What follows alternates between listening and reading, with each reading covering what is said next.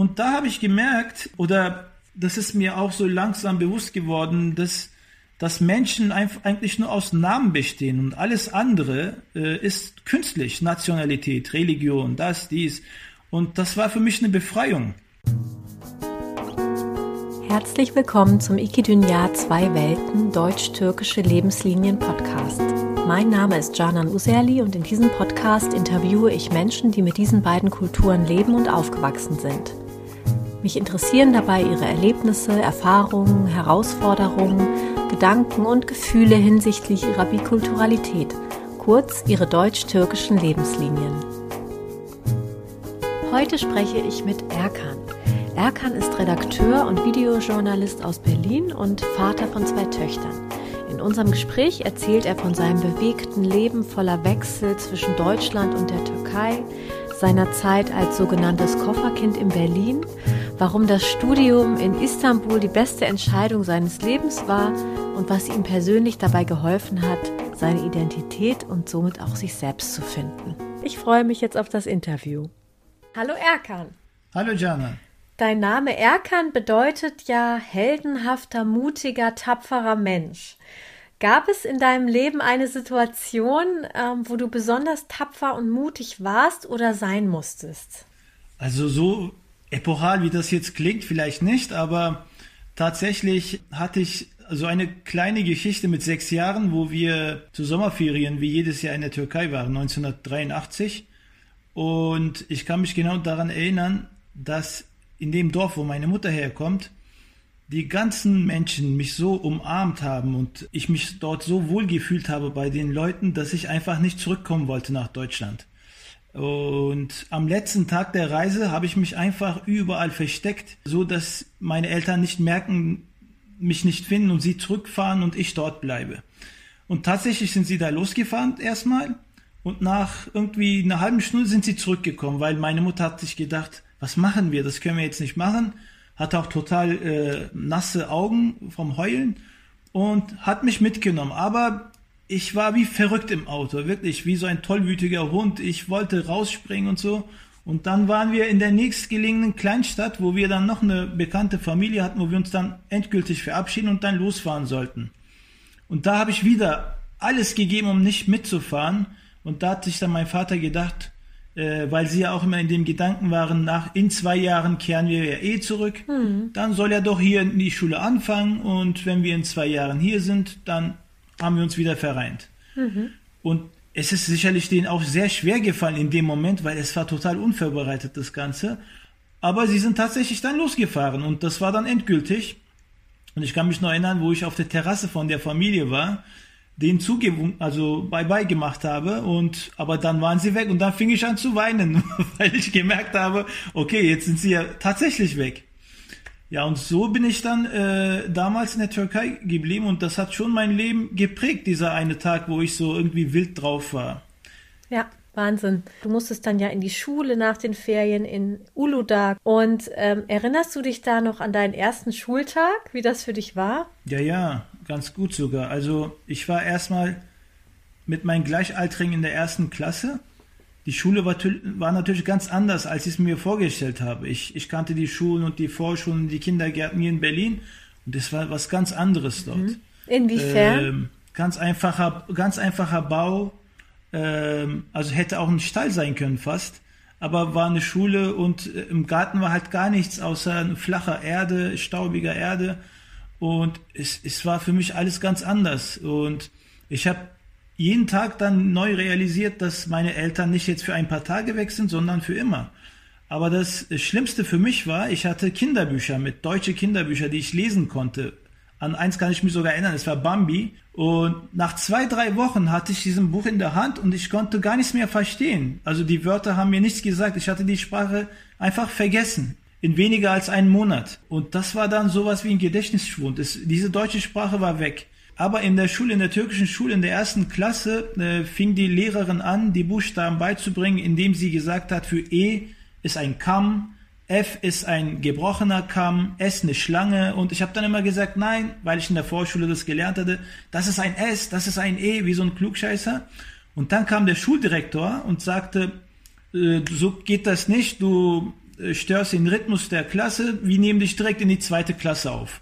Und nach zwei, drei Wochen kam ich in die zweite Klasse und so ging meine Grundschule halt nur vier Jahre statt der fünf Jahre normalerweise. Mhm. Gehen wir mal in die Zeit vor diesem einschneidenden e Ereignis, als sich deine Eltern dann eben in der Türkei bei deiner dort türkischen Familie, ich denke mal bei deinen Großeltern dann zurückgelassen haben, ne? Mhm. Und deine ersten sechs Jahre hast du ja in Deutschland verbracht. Ähm, du bist in Kreuzberg geboren und ähm, du bist, wie du sagst, als Kofferkind aufgewachsen. Was bedeutet denn ein Kofferkind und wie hat sich das angefühlt, als Kofferkind aufzuwachsen?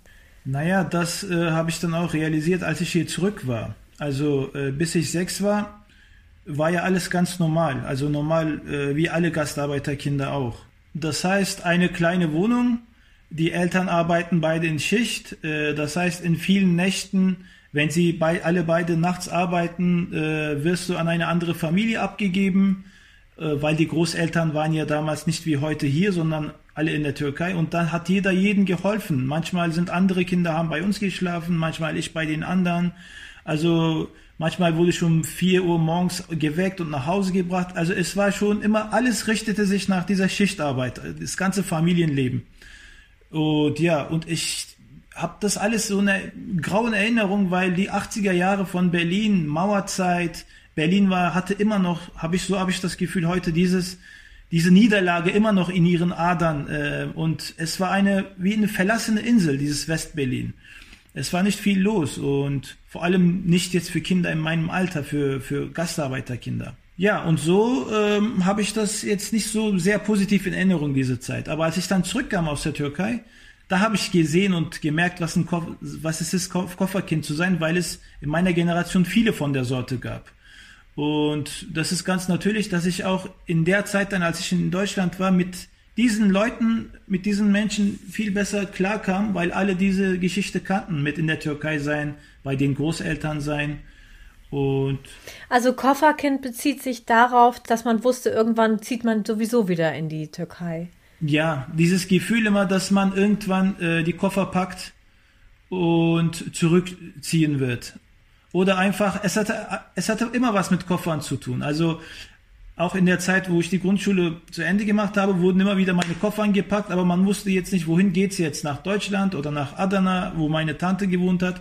Dann ging ich von Bursa nach Adana, um dort eine Oberschule zu besuchen. Und nach einem Jahr äh, war wieder die Frage, wo geht's jetzt mit den Koffern jetzt hin? Bleib, bleibst du hier, gehst du nach Deutschland? Und dann halt äh, 1988 kam ich dann endgültig nach Deutschland. Mhm. Also du bist dann mit elf Jahren wieder zurück nach Deutschland gekommen? Ähm, erinnerst du dich noch an den Tag deiner Ankunft? Also, und was hattest du für Erwartungen jetzt für das neue Leben in Deutschland? Und passte das mit der Realität zusammen auch? Also ich kam, äh, ich kann mich erinnern, dass wir mit einem Auto aus, Türkei, aus der Türkei zurückgefahren sind, äh, mit einem hellblauen Mercedes. Und das war das letzte Jahr von der DDR. Also wir sind dann nochmal durch die Grenzekontrollen und so. Und nach Berlin. Ich hatte als ich dann in Berlin ankam, ich wusste, ich fange jetzt hier eine Schule an, ganz andere Erwartungen. Ich dachte, also, weil wir in den Jahren, in denen ich in der Türkei war, wieder von Europa immer so geschwärmt haben und äh, dass da alles fast wie im Disneyland abläuft, so. Aber die Realität sah wieder ganz anders aus, weil ich hier in Neukölln in eine Schule gekommen bin, was jetzt nicht so dafür berühmt war, äh, Super Brains groß zu ziehen, und da kam ich halt in sogar so eine Vorbereitungsklasse, weil ich ja nochmal Deutsch lernen musste. Und nach einem Jahr äh, sollte ich dann in eine sechste Klasse kommen, aber weil ich noch kein Englisch hatte, wurde ich noch ein Jahr zurückgestuft, so, so dass ich am Ende drei Jahre verloren habe. Also in der Türkei wäre ich dann in die achte Klasse gekommen, dann fing ich in die fünfte Klasse an. Da bin ich eingestiegen. Und zwar in eine Klasse, wo es ausschließlich nur Kinder mit Migrationshintergrund gab. Also Türken, Kurden, Jugoslawen, also Kroaten, Araber. Kein einziges deutsches Kind. Es gab zwei fünfte Klassen. Mhm. Das eine, die eine Klasse war rein deutsch mit zwei, drei sehr guten türkischen Schülern. Und diese andere B-Klasse, die waren wir dann, so wie wie bei den Zwillingen, kennst du den Film Zwillinge mit Arnold Schwarzenegger und Danny DeVito? Da sagt Nee. Danny DeVito, bin ich ein Abfallprodukt, also weil er von diesen Zwillingen immer das Schlimmste abgenommen okay. hat. So waren wir fast in der Schule, also so dieses, diese Klasse, die man einfach auch halt irgendwie unterrichten muss. Ah, okay, okay. Genau.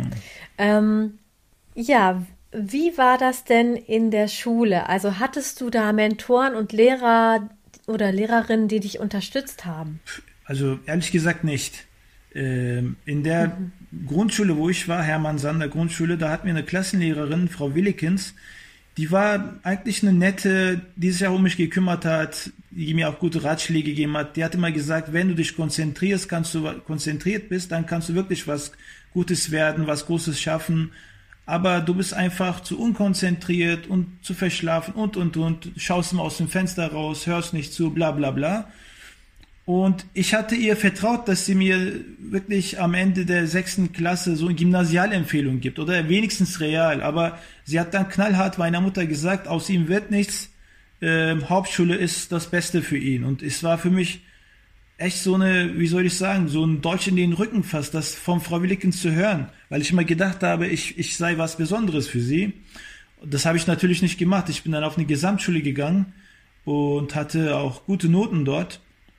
Und am Ende habe ich dann den Realschulabschluss gemacht, aber das hat mir dann auch nicht gereicht. Äh, So bin ich dann halt später in die Türkei gegangen, um dort den Fernabi zu machen, er- zuerst, als ich in die Schule gegangen bin, und um dann, um dort zu studieren. Wie waren deine Teenie-Jahre? Mit was hast du dich so identifiziert oder so? Also es gibt in den Teenie-Jahren hat man ja so Vorbilder oder man rebelliert auch. Wie waren deine Teenie-Jahre?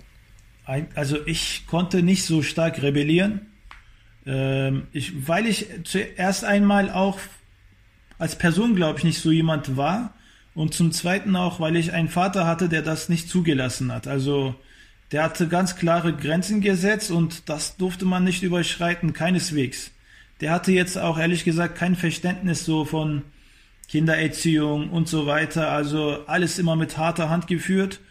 Das hat mich auch ziemlich fertig gemacht in der Zeit, muss ich sagen. Also gegenüber unserer Wohnung war zum Beispiel ein Jugendheim, äh, wo sich alle im Kiez äh, getroffen haben, dorthin Billard gespielt haben, Tischtennis und wo auch Jungs und Mädchen sich so kennengelernt haben und so weiter.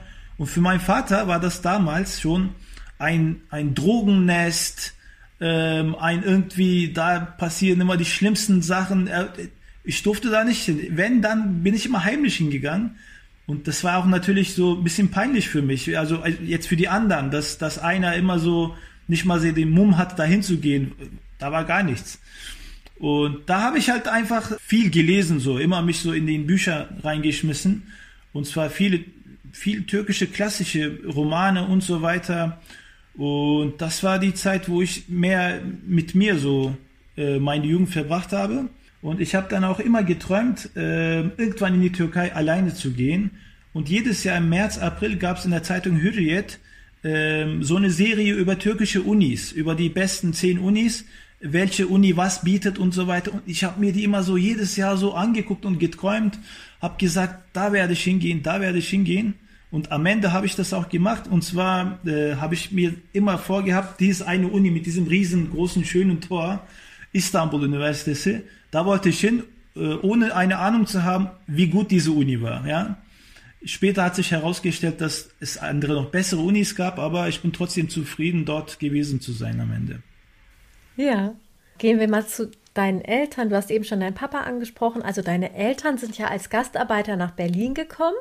Dein Papa ähm, hat bei AEG gearbeitet und deine Mutter hat in einer Schokoladenfabrik gearbeitet.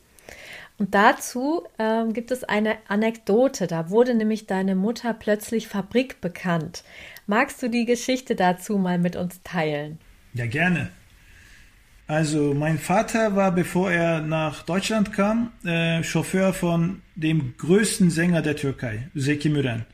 Äh, man nennt ihn ja auch die Sonne sozusagen. Also das war er wirklich. Man kann ihn jetzt mit niemandem vergleichen in der Türkei. Und ähm, er hatte halt diesen Kontakt zu ihm und jedes Jahr, wenn Zeki Müren hierher kam äh, für eine Konzert, es gab eine Konzertreihe Gurbet Kervane oder so. Und Er war natürlich immer der Letzte, der auf die Bühne kam, als, als die Sonne. Und nach dem Konzert hat er sich dann immer mit meinem Vater getroffen und die haben was getrunken und so weiter. Das war so deren, wie soll ich sagen? Wie so ein Ritual. Jedes, genau, deren Ritual. Und an einem Tag 1980 hat er, hat dann Seki Müren bei uns zu Hause angerufen und da war meine Tante zu Besuch bei uns.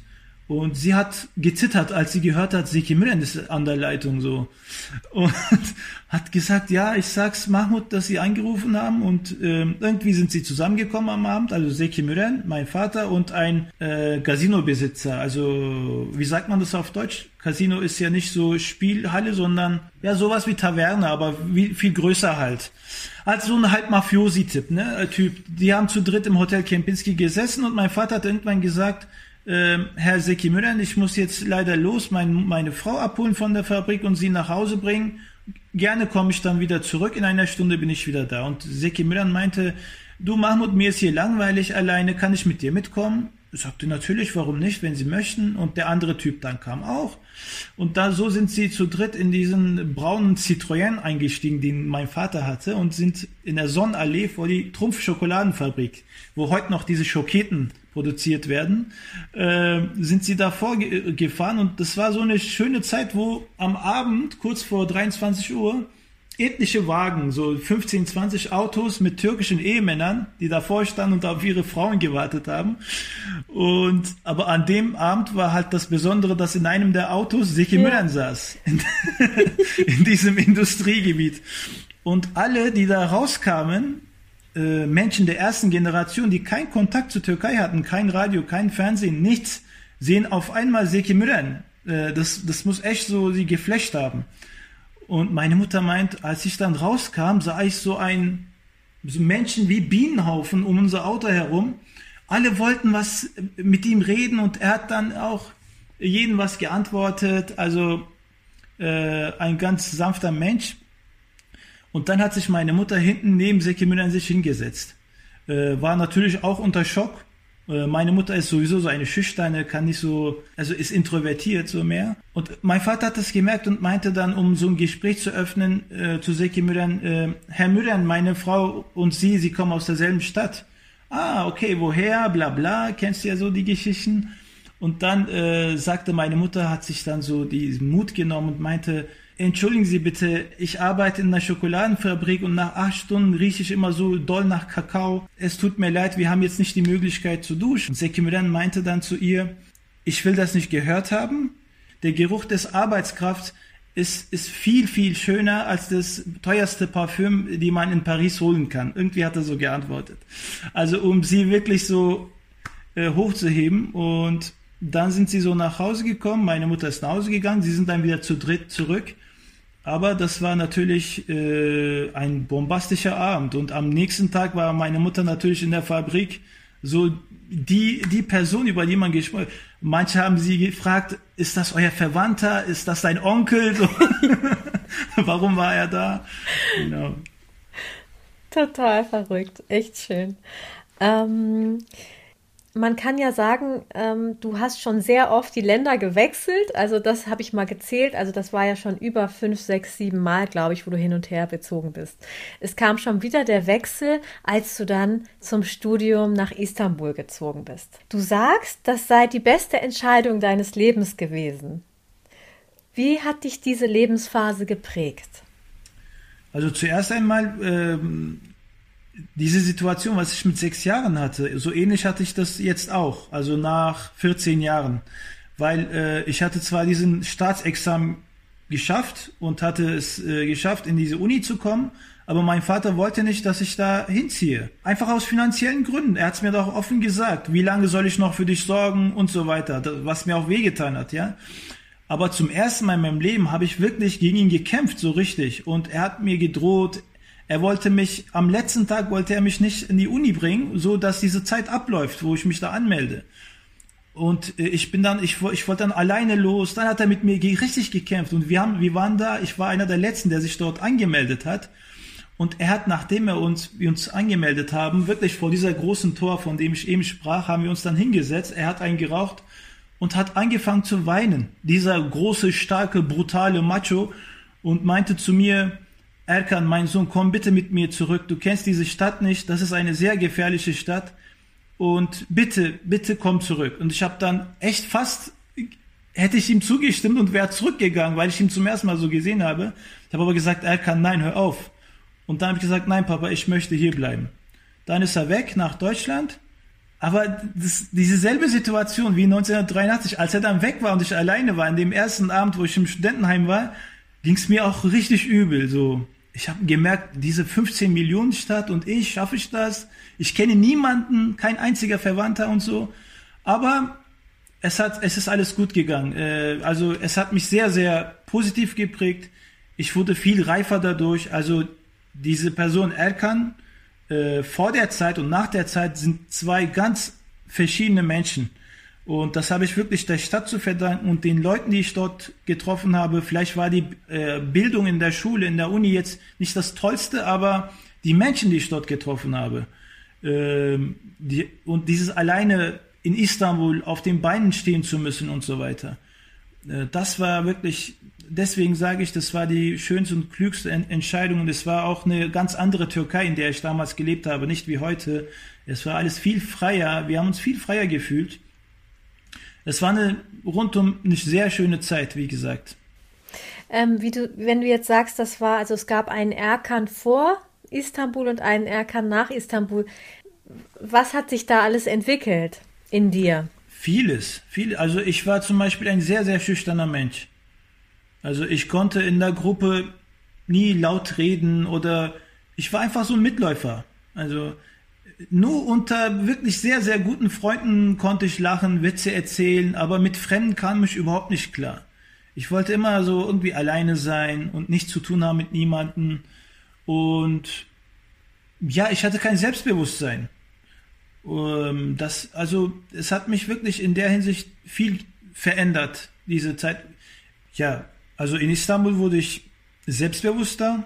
Sogar im letzten Jahr in der Uni war ich schon sowas wie ein Leitwolf äh, inzwischen. Also ich sage das jetzt nicht, um anzugeben oder so, aber es war so. Also äh, in der Gruppe, in der wir uns heute noch treffen, äh, wenn ich zum Beispiel in der Türkei bin und sage, hey Leute, wir treffen uns jetzt, ich bin da, da kommen sie alle. Tatsächlich. Also es ist auch was Schönes und ich weiß nicht, wie es dazu kam, wie die Bausteine, was die Bausteine dazu waren, dass es so gekommen ist, aber es kam so. Ich war dann einfach einer, der viel in sich Vertrauen hatte, selbstbewusst war und der auch gesehen hat, du bist nicht weniger als andere Menschen, sondern in vielen Facetten auch mehr. Ja, das, das hat es mir gegeben, diese, diese Zeit. Als ich dann zurückkam nach Deutschland, war auch mein Verhältnis zu meinen Eltern wieder normal. Weil äh, als ich mit elf zurückkam, bis zu meiner Uni-Zeit war das problematisch. Also ich habe das denen nie verziehen, dass sie mich, obwohl ich das natürlich sehr wollte mit sechs, aber ich habe ich hab immer gesagt, also wenn ich jetzt meine sechsjährige Tochter mir sagt, ich möchte jetzt hier bleiben, dann sage ich doch nicht, okay. Verstehst du, das ist ein sechsjähriges Kind. Wieso habt ihr das gemacht? Und es kam immer, also meine Mutter hat sich dann wirklich auch entschuldigt und gesagt, ja, das war unser Fehler, aber mein Vater sieht es heute noch nicht ein. Er sagt immer, ja, du wolltest es doch, du wolltest es doch, so, weißt du? Deswegen war die Zeit zwischen 11 und 20 sehr problematisch, aber danach, als ich dann zurückkam nach der Uni, da waren, dann war alles gegessen, dann habe ich das denen auch verziehen und ich war auch dankbar für die Zeit, dass ich dort in der Türkei geblieben bin, weil das war das Fundament für die spätere Zeit in der Türkei, weil wenn ich in der Grundschule nicht in der Türkei gewesen wäre, wäre ich auch gar nicht auf die Idee gekommen, in der Türkei dann später zu studieren. Ich wäre ein Fremder gewesen für die Türkei. Ja. Durch die Wirtschaftskrise im Jahr 2001 kamst du ja wieder zurück nach Deutschland und hast dann beim Berliner Radiosender RBB Multikulti als Redakteur angefangen zu arbeiten. Hat dich diese Arbeit irgendwie in deiner Identitätsfindung beeinflusst und wenn ja, wie? Absolut. Äh, zuerst einmal hat diese Identitätsfindung Zeit auch in der Türkei angefangen eigentlich, weil ich vorher in meiner Jugend wirklich ein türkischer Nationalist war, aber das waren alle in meiner Generation, weil äh, dieser Alltagsrassismus äh, zwingt dich in so eine Ecke und wenn du auch zu einer Gruppe gehören wolltest, musstest du einfach die türkische Fahne äh, anbeten und Türke sein und das zeigen. Ich hatte wirklich ganz schlimm äh, hier einen Anhänger am Hals mit einem Wolfskopf, ein Ring mit einem Wolf, überall Wolf, Wolf, Wolf. Das war aber eine kurze Zeit, Gott sei Dank. Es war auch parallel diese Zeit mit Kartell und so. Du kennst auch diese Zeit so ein bisschen die Atmosphäre damals. Als ich dann aber in der Türkei war, um zu studieren, habe ich gemerkt, diese Sache läuft ganz anders. Also diese grauen Wölfe, die sind nicht so naive Menschen, wie ich denke, sondern die waren halt nicht so, wie ich es gedacht habe. Und da bin ich im Studentenheim in so eine ganz andere Ecke mit so kurdischen Freunden und so in so eine wirklich radikal linke Ecke fast gegangen und die kennengelernt und die waren mir dann auf einmal viel sympathischer und so. Aber als ich dann in Deutschland mit bei Radio Multikulti angefangen habe, es war ein Radiosender, viele werden es kennen in Berlin, äh, mit über 180 Mitarbeitern aus allen Kontinenten der Erde. Es wurde Musik gespielt aus allen Ländern der Erde und äh, alle Hautfarben, alles, alles war da vertreten. Es war wirklich, ich sag's immer so, wie eine Klassenfahrt äh, Erwachsenenalter. Wir haben sogar gemeinsam Urlaub gemacht mit Arbeitskollegen. Also wer macht das schon? Wir haben Touren gemacht durch die Türkei, in, wir waren in Griechenland und, und, und. Und da habe ich gemerkt, oder das ist mir auch so langsam bewusst geworden, dass dass Menschen eigentlich nur aus Namen bestehen und alles andere äh, ist künstlich, Nationalität, Religion, das, dies. Und das war für mich eine Befreiung. Vielleicht ist das auch so eine Ideologielosigkeit, ich weiß es nicht, aber es war, es fühlte sich an, als würde äh, Last aus meinen Schultern runterfallen, weil ich nicht mehr diesen Zwang hatte, irgendeiner Ideologie nachzugehen, nachgehen zu müssen. Ja, das, das Multikulti hat mich in der Hinsicht sehr geprägt, muss ich sagen. Ich fühlte mich das einfach ganz kurz gesagt als Wettbürger sozusagen. Wir sind Menschen alles dieser Erde, dieses Planeten und wie wir uns nennen oder benannt werden, das sind alles künstliche Sachen, die uns dann so äh, auferlegt werden, weil wir einfach durch Schicksal hier oder dort geboren sind, in die oder andere Familie rein, ja, und das, das habe ich dann einfach so, so für mich verstanden. Total schön. Du hast eben schon angesprochen Rassismus. Also hast du Diskriminierungserfahrung oder Alltagsrassismus erlebt? Also in welcher Art hast du das erlebt? Sehr viele. Also vor allem in der Zeit mit von 11 bis 20. Vielleicht auch davor, als ich, also bis ich in die Türkei gegangen bin, aber da war ich zu klein.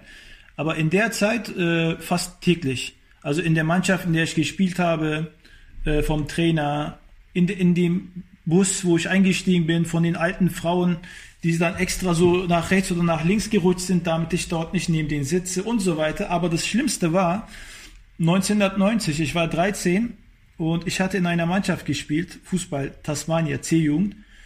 Und wir sollten im Olympiastadion beim DFB-Pokalfinale auftreten, in der Halbzeit und Bälle jonglieren und so eine Show abziehen. Das war ein Riesending für mich.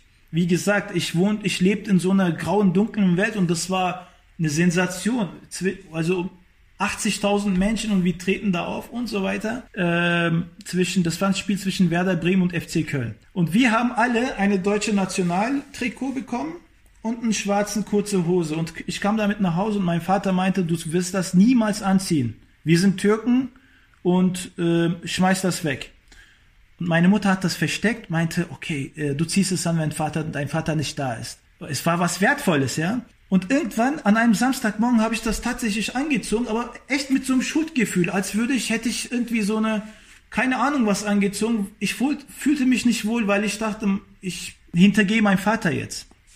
Ich hatte noch meinen Bruder in der Hand, der drei Jahre alt war. Das war der Grund, warum ich auch diese Situation erlebt habe, weil wir gingen durch den Park, um Samstagmorgen im Reichheld einzukaufen und da waren schon so wirklich Samstagmorgens eine Gruppe von Leuten, die da getrunken haben oder schon besoffen waren. Und der eine schrie mich an so, ey Kanake, du bist es nicht würdig, zieh das aus. Also diese deutsche Nationaltrikot. Ich war, ich, ich, normalerweise hätte ich dem was geantwortet und wäre weggerannt. Aber wegen meinem Bruder konnte ich das nicht machen und ich muss das schlucken. Mhm. Es hat mich wirklich so getroffen und dachte, ey, mein Vater hatte recht. Also wirklich, diese, aber dass er recht hatte, hat mir auch wehgetan, weil ich immer wollte, dass er kein Recht hat, was das angeht. Und ich kam nach Hause, habe dieses Trikot wirklich zerfetzt, äh, voller Wut. Und ich habe dann nie, nie mehr irgendwas Deutsches angezogen, bis 2006, äh, wo ein Kollege von Multikulti, der diese Geschichte kannte, Christian Stahl, ein sehr netter Typ, mir zu meinem Geburtstag eine deutsche Nationaltrikot geschenkt hat, äh, wo hinten mein Name stand und meinte, Erkan, ich entschuldige mich für diese Arschlöcher und ich hoffe, du findest wieder deinen Frieden und wirst das irgendwann wieder anziehen und dann habe ich das dann auch gemacht und so. Äh, das, also diese, dieser Kapitel ist auch äh, friedlich dann äh, beendet sozusagen. Ja. Du arbeitest ja heute als Redakteur bei der Deutschen Welle in der türkischen Redaktion. Was machst du da und was liebst du an deiner Arbeit dort? Ja, also erstmal liebe ich, dass ich äh, auf Türkisch arbeiten kann, weil äh, ich habe echt Glück. In Jahr 2021 hat man nicht mehr so viel die Möglichkeit wie vor 20 Jahren. Da gab es äh, noch viel mehr, also Radio Multikulti, Radio Köln, WDR, sogar einige andere. Radio Bremen hatte eine türkische Redaktion, SWR glaube ich auch. Aber jetzt gibt es halt nur noch Cosmo und Deutsche Welle. Und dass ich dort im Team bin, ist schon eine Genugtuung für mich. Aber an der Arbeit selbst, ich wollte schon immer was mit der Sprache machen. Also so handwerklich und so bin ich total unbegabt. Es war schon klar, dass ich in die Richtung gehen würde. Dazu kommt noch, dass ich, wie auch mit dir, mit der Kamera Interviews durchführe, Videojournalismus mache. Dadurch lerne ich auch viele neue Leute kennen, wie jetzt nochmal gesagt dich auch, was, was für mich auch äh, ein super Erlebnis war, diese Zeit mit dir in Hamburg und dieses dein Konzert. Das ist einfach keine 0815 Arbeit. Das ist keine Arbeit, die man von Montag bis Freitag 9 bis 17 Uhr macht, sondern man, man, man macht Nachrichten, man bringt, man produziert Videos, äh, die dann auch äh, für immer und ewig irgendwo zu sehen sein werden, die man seinen Kindern und Enkelkindern vielleicht vererben kann. Ähm, das, das finde ich gut. Und auch wenn es jetzt nicht so farmfroh ist wie bei Radio Multikulti, gibt es auch bei der Deutschen Welle natürlich viele verschiedene Sprachen. Und diese Begegnung im Haus, das hat auch was Gutes. Also wir fühlen uns da, glaube ich, auch nicht so provinziell, sondern auch so ein bisschen mehr über die Grenzen hinaus, so als Weltbürger. Und das ist auch schön. Mhm. Du bist ja Vater von zwei Töchtern. Und was ist dir vor allem auch im Hinblick auf deine eigenen Erfahrungen, die du gemacht hast, für die Erziehung wichtig? Welche Werte willst du ihnen mitgeben? Also auf jeden Fall, dass sie selbstbewusste Menschen sind, freie Menschen sind, Freigeister sind und dass sie gar, auf gar keinen Fall in diese äh, klassische Frauenrolle reinwachsen. Äh, darüber reden wir fast tagtäglich, also die Mutter auch. Und ich bin stolz, sie manchmal zu hören. Also meine ältere Tochter, die jetzt zehn ist, manchmal gibt es im Fernsehen in einem Kinderfilm Jungs, äh, die stark sind und so, und dann sagt sie, dreht sie sofort auf und sagt, Papa, die Mädchen sind aber auch stark. Ich sage, ja klar, du bist natürlich bist du auch stark und so. Und ich hasse es auch, wenn in türkischen Familien gesagt wird, ach, später wirst du Tee aus ihrer Hand trinken, wie schön. Oder äh, später wird das sein, später, wenn Leute kommen, um deine Tochter äh, sich anzusehen oder so ich reagiere da wirklich knallhart, egal ob sie dann ähm, eingeschnappt sind oder nicht. Also das möchte ich nicht. Sie sollen sich wirklich äh, als selbstbewusste Frauen äh, immer fühlen und wirklich der Sache nachgehen, was sie machen wollen. Also meine Ältere möchte unbedingt Astronauten werden, was ja viele Kinder machen wollen. Und ich, ich habe dem, ich habe ihr nicht einmal gesagt, dass es zu schwierig sei für sie oder so. Ich war sogar einmal bei einer Flugschau äh, wo ich eine deutsche Astronautin kennengelernt habe. Äh, ich habe sie auch interviewt und dann hat sie extra für meine Tochter noch so eine Autogrammkarte gegeben. Und sie fragt mich immer wieder, äh, in, in, wie hieß sie? Ich habe sie jetzt ihren Namen vergessen, aber Papa, ist sie jetzt schon auf dem Mond? Ist sie jetzt auf dem Mars? Ich sag nee, noch nicht, aber das wird bald kommen. Wir reden fast tagtäglich darüber, wo, auf welchem Planeten sie eines Tages sein wird und wo sie mir zuwinken wird und so weiter. Also das sind so meine Hauptziele, was, was meine Kinder angeht. Schön. Total schön. Ähm, ich habe noch eine letzte Frage für dich. Und zwar, ähm, was bedeutet Heimat für dich? Heimat bedeutet ähm, für mich, glaube ich, der Ort, wo meine liebsten und engsten Freunde sind, wo ich mit denen um einen Tisch herum sitze und eine Unterhaltung führe und trinke und eine schöne Zeit habe. Also das ist, glaube ich, Kernpunkt, was sich Heimat nennt, weil die Türkei ist nicht mehr meine Heimat. Berlin war es auch nie ganz. Ich glaube, das ist auch, wie gesagt, ein Gedanke, der alle Kofferkindern verfolgt, dass man äh, gar keinen richtigen Heimat hat. Aber das soll jetzt nicht traurig klingen. Das ist, das ist auch okay so, weil es kann überall Heimat sein. Äh, wenn ich auf einer, wenn ich auf Kreta war, hat es sich für mich auch wie Heimat angefühlt, weil ich mich dort sehr wohl gefühlt habe. Und äh, wie gesagt, äh, in erster Linie ist es immer dieses mit den liebsten Ängsten zusammen sein. Da fühle fühl, fühl ich mich, äh, egal wo ich bin, wie beheimatet sozusagen. Ja. Ja, danke schön, lieber Erkan, für das schöne Gespräch. Ich danke dir, Janan. Vielen, vielen Dank. Wenn dir mein Podcast gefällt und du keine neue Episode verpassen möchtest, freue ich mich, wenn du den Podcast kostenlos abonnierst. Für heute erstmal herzliche Grüße, Selvi Bilal und bis bald, deine Janan.